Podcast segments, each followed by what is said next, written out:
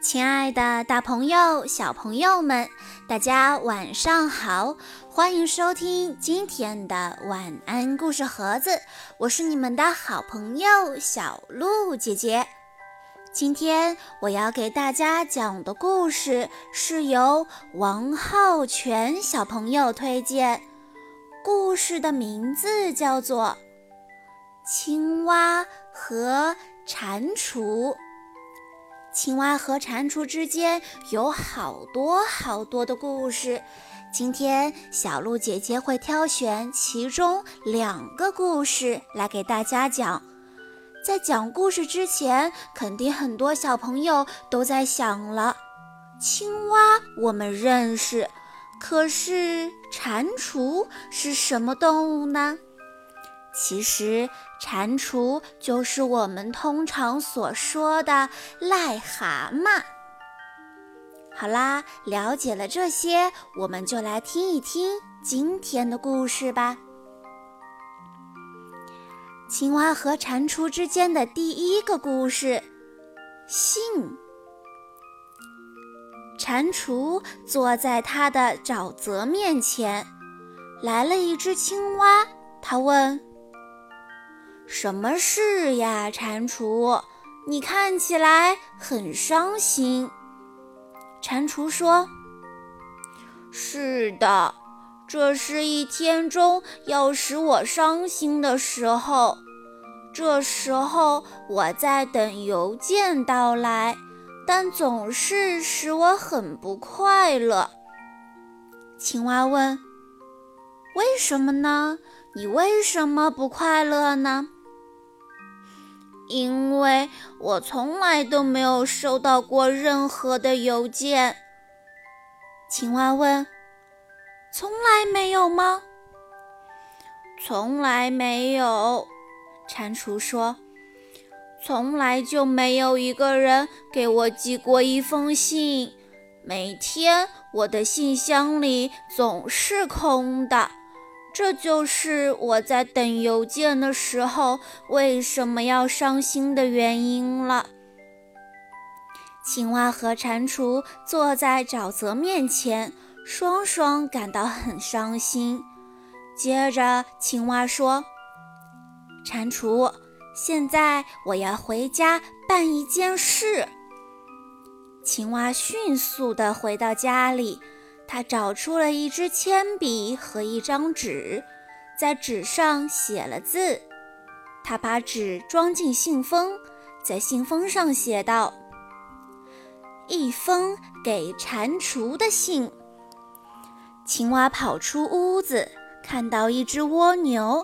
青蛙说：“蜗牛，请把这封信给蟾蜍送去，放在他的信箱里。”蜗牛说：“没问题，我立刻去送。”接着，青蛙跑回了蟾蜍的家，蟾蜍已经上床睡觉了。青蛙说：“蟾蜍，我认为你应该起来，再去等一会儿邮件。”蟾蜍说：“不，我已经等得很厌倦了。”青蛙看看蟾蜍挂在窗外的信箱，蜗牛还没有来。青蛙说：“蟾蜍，你大概是不知道，有人可能要给你寄信来了。”蟾蜍说：“不，我不指望任何人给我寄信了。”青蛙又看看窗外。蜗牛还是没有来。青蛙说：“但是蟾蜍，今天可能有人给你寄信来呢。”蟾蜍说：“别说傻话了，从前没有人给我寄过信，今天也绝对不会有人给我寄信的。”青蛙再看看窗外。蜗牛还是没有来。蟾蜍问：“青蛙，你为什么老是往窗外看呢？”青蛙说：“因为我在等邮件。”蟾蜍说：“但是你等不到任何邮件的。”青蛙说：“不等得到的，因为我给你寄来了一封信。”蟾蜍惊讶地说：“你寄来了一封信？那你在信里写了点什么呢？”青蛙说：“我写道。”亲爱的蟾蜍，我很高兴，你是我最好的朋友，你最好的朋友青蛙。蟾蜍说：“哦，那是一封极好的信。”接着，青蛙和蟾蜍来到沼泽面前等邮件，他们坐在那里都感到很快乐。青蛙和蟾蜍等了很长的时间。过了四天，蜗牛才从蟾蜍的家门口给他带来了一封青蛙寄来的信。蟾蜍高兴极了。这就是青蛙和蟾蜍之间的第一个故事。接下来，我们来听一下第二个故事。故事的名字就叫做《讲故事》。转眼间，夏天到了。有一天，青蛙觉得身体不大舒服。蟾蜍说：“青蛙，你这会儿脸色可真绿。”青蛙说：“我的脸本来就是绿的，我是青蛙呀。”蟾蜍说：“可是今天的你和平时可不太一样。”就是青蛙也不能这么绿吧？你快上床休息休息吧。蟾蜍给青蛙泡了一杯热热的茶。青蛙喝完茶以后说：“那我一边休息，你一边给我讲个故事吧。”蟾蜍说：“好吧，我来讲个故事给你听。”蟾蜍想了又想，怎么也想不出一个好听的故事。蟾蜍说：“我到房前门廊那里走走，也许那样会帮助我想出个故事来。”蟾蜍倒背着手，在门廊里走来走去，走了好久，还是想不出来。蟾蜍回到屋里，脚朝天倒立着。青蛙问：“你为什么要脚朝天倒立呢？”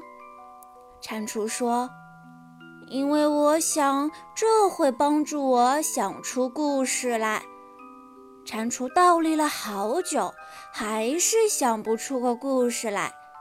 蟾蜍往头上浇了一杯水。青蛙问。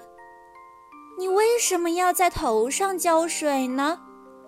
蟾蜍说：“我想凉水会帮助我想出个故事来。”蟾蜍往头上浇了好多杯水，还是想不出故事来。蟾蜍往墙上咚咚咚地使劲儿地撞头。青蛙问。你为什么要拿自己的头往墙上撞呢？蟾蜍说：“因为我想那会帮助我想出个故事来。如果撞到足够的程度，我一定会开窍的。”青蛙说：“蟾蜍，嗯，这会儿我觉得我的身体好多了，不需要故事了。”蟾蜍说。那好吧，那你下来，让我上去。我现在可难受极了。青蛙说：“蟾蜍，那我给你讲个故事听好吗？”蟾蜍说：“好啊，要是你真有一个故事，你就讲吧。”青蛙说。从前有两个朋友，一个是青蛙，一个是蟾蜍。青蛙觉得身体不大舒服，就请他的朋友蟾蜍给他讲故事。蟾蜍怎么也想不出个故事，他在门廊里走来走去，还是想不出个故事。他脚朝天倒立，也想不出个故事。他往头上浇水，还是想不出个故事。他往墙上咚咚咚的使劲儿的撞头，还是想不出个故事。这时，蟾蜍觉得身体很不舒服，而青蛙却觉得身体好多了。于是，青蛙下了床，蟾蜍上了床。青蛙又给蟾蜍讲故事。我的故事讲完了，蟾蜍，这个故事好不好听啊？蟾蜍没有回答他的话。因为他已经在故事中睡着了。好啦，小朋友们，今天的故事到这里就结束了。感谢大家的收听，也要再一次感谢王浩全小朋友推荐的故事。听完了故事，我们也该睡觉喽。那我们明天再见啦。